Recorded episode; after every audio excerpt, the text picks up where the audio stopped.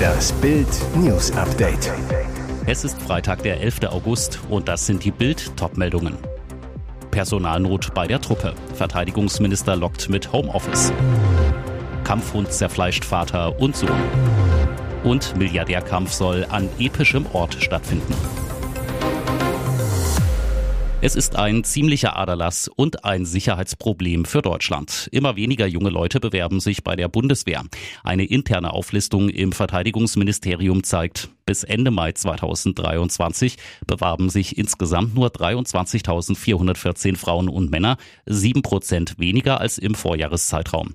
Und das, obwohl neue Rekruten und zivile Mitarbeiter so dringend benötigt werden wie nie zuvor und gute Karrierechancen bei der Truppe haben.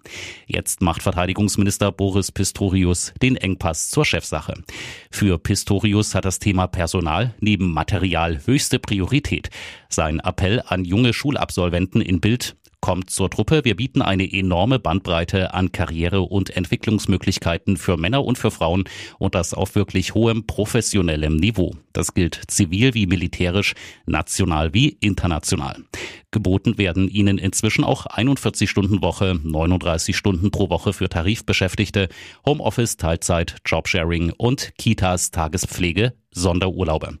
Die durchschnittlichen Gehaltsspannen bewegen sich bei Soldaten übrigens je nach Dienstgrad und Jahren zwischen rund 2300 und 7300 Euro.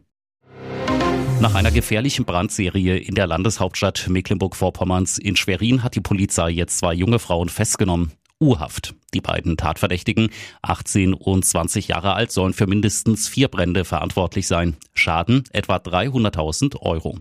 Den Freundinnen wird vorgeworfen, die ehemalige SED-Parteischule in Schwerin angesteckt zu haben. Nachdem der erste Versuch am 2. August gescheitert war, sollen sie am darauffolgenden Tag zurückgekommen sein, um erneut ein Feuer in dem leerstehenden Gebäude zu legen. Die Kripo ging kurz nach den Löscharbeiten bereits von Brandstiftung aus. Wenige Tage später brannten zwei Carportanlagen. Insgesamt acht Autos fackelten komplett ab. Zehn weitere wurden wegen der starken Hitze beschädigt. Auch in diesen Fällen ging die Polizei von Brandstiftung aus.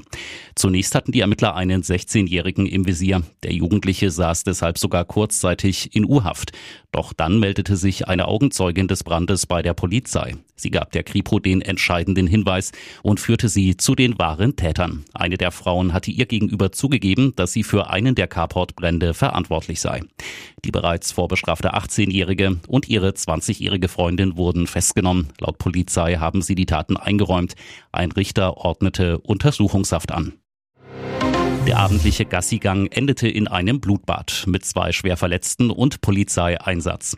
Gegen 23.20 Uhr spaziert ein Hundebesitzer mit seinem American Staffordshire Terrier durch den Graf Bernhard Ring in der beschaulichen Kleinstadt Lauenburg, rund 40 Kilometer südöstlich von Hamburg. Doch auf einem Parkplatz kommt es plötzlich zum Streit. Der 22-Jährige bekommt Stress mit einem 43-Jährigen, der tritt und schlägt den angeleinten Rüden und flüchtet zunächst. Doch wenig später kommt der Mann mit seinem Sohn zurück, bewaffnet mit einer Axt. Die Situation eskaliert. Der 22-Jährige fühlt sich bedroht und lässt den Terrier von der Leine. Der Hund will sein Herrchen beschützen und greift Vater und Sohn an. Das kräftige Tier zerfleischt dem Vater den Arm und beißt ihm in die Nase. Auch der Sohn erleidet üble Verletzungen am Arm. Rettungssanitäter und Polizei rücken an. Die beiden Verletzten kommen in die Klinik. Die Beamten übernehmen die Ermittlungen. Sowohl das Herrchen als auch die beiden Verletzten müssen eine Blutprobe abgeben, da wahrscheinlich Alkohol im Spiel ist. Seit Monaten steht ein Käfigkampf zwischen zwei Tech-Giganten im Raum. Inzwischen sieht es so aus, als ob etwas daraus wird. Tesla-Boss Elon Musk und Facebook-Gründer Mark Zuckerberg wollen in den Ring steigen. Die Vorbereitungen für den Milliardärs-Showdown schreiten offenbar voran. Der Austragungsort soll schon feststehen. Italien. Musk schrieb am Freitag auf seinem Dienstex, er habe mit der italienischen Regierungschefin Meloni und dem Kulturminister gesprochen. Der Tesla-Chef kündigt gewohnt übertreibend an, sie haben einen epischen Ort zugestimmt. Der Kampf solle live auf den Plattformen der Kontrahenten übertragen werden. Streams wird es auf dieser Plattform und auf Meta geben, schreibt Musk. Alle Kamerabilder werden das antike Rom zeigen, also überhaupt nichts Modernes. Musk hatte bereits Ende Juni geschrieben, der Kampf könnte im Kolosseum in Rom stattfinden. Die Erlöse sollen seinen Angaben zufolge Veteranen zugutekommen. Jedoch gibt es zum Zeitpunkt des Kampfes noch keine Einigkeit. Musk deutete an, dass bis zu einem Zusammentreffen der beiden Tech-Milliardäre noch einige Zeit vergehen könnte. Und jetzt weitere wichtige Meldungen des Tages vom Bild Newsdesk. Experten warnen vor Kommunentrickserei. Eigentümern und Mietern droht Kostenwelle. Eigentümer und Mieter zahlen immer mehr Grundsteuer. Zwischen 2017 und 2022 wurden in 38 Prozent aller Gemeinden die Steuersätze erhöht. In nur zwei Prozent sanken sie. Schon jetzt warnt Steuerzahlerpräsident Rainer Holznagel, für die Steuerzahler werden die kommunalen Steuern zu einer immer größeren und unkalkulierbaren Belastung. Experten befürchten aber, das dicke Ende bei der Grundsteuer steht erst noch bevor. Grund die Reform von Bundeskanzler und Ex-Finanzminister Olaf Scholz, bei der die Grundstücke neu berechnet werden. Kern der Reform, die zum Teil über 80 Jahre alten Grundstückswerte werden durch einen neuen Grundsteuerwert ersetzt. Steuerexperte Professor Georg Jochum von der Zeppelin-Universität Friedrichshafen zu Bild.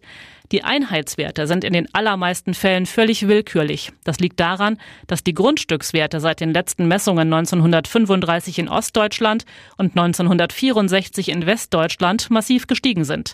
Die Einheitswerte seien dagegen nur unregelmäßig angepasst worden, so der Experte. Heißt, noch heute zahlen viele Eigentümer ihre Grundsteuer auf Basis eines mehr als 50 Jahre alten Grundstückswerts. Ihr hört das Bild News Update mit weiteren Meldungen des Tages. Es war ein leichtes Spiel für die Clanbande. Ausgerüstet mit Schlüsseln, Transpondern und Türcodes verschafften sie sich im November 2022 Zutritt zu einer Tresoranlage in der Nähe vom Kurfürstendamm in Berlin. Sie ließen Luxusuhren mitgehen, räumten Schließfächer aus. Fünf Verdächtige sind nun angeklagt. Bild rekonstruiert den Millionen-Coup. Thomas S. war seit 2020 Geschäftsführer der Fallo GmbH, die die Tresoranlage an der Fasanstraße betrieb. Nach seiner Aussage ließ er sich mit dem berüchtigten Miri-Clan ein, machte mit ihm Geldwäschegeschäfte. Schnell verschuldete er sich mit 1,3 Millionen Euro, die er nicht zurückzahlen konnte. Der Clan machte ein Angebot. Sie wollten mit einem eigenen Unternehmen für die Sicherheit der Tresoranlage sorgen. Thomas S. willigte ein. Am 19. November, kurz nach 7 Uhr, öffneten zwei Männer mit Schlüsseln und Türcodes die Tresoranlage. Die Alarmanlage war ausgeschaltet. 1300 Schließfächer von wohlhabenden Kunden, unter anderem aus der Schweiz, befanden sich in der Anlage. 269 räumten die Diebe aus. Der Wert der Beute rund 45 Millionen Euro. Erst am Abend rückte die Polizei an. Im März 2023 wurde Thomas S. dann als Beschuldigter vernommen. Der 51-Jährige räumte die Vorwürfe ein und wurde angeklagt. Er ist Haft verschont.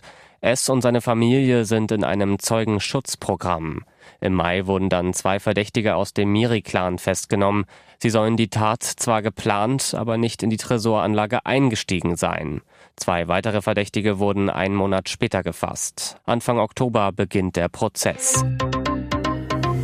Hier ist das Bild News Update. Und das ist heute auch noch hörenswert. Aktenberge, Kartons und Papierhalden. So erklärt der Chaos-Bürgermeister sein Messi-Büro.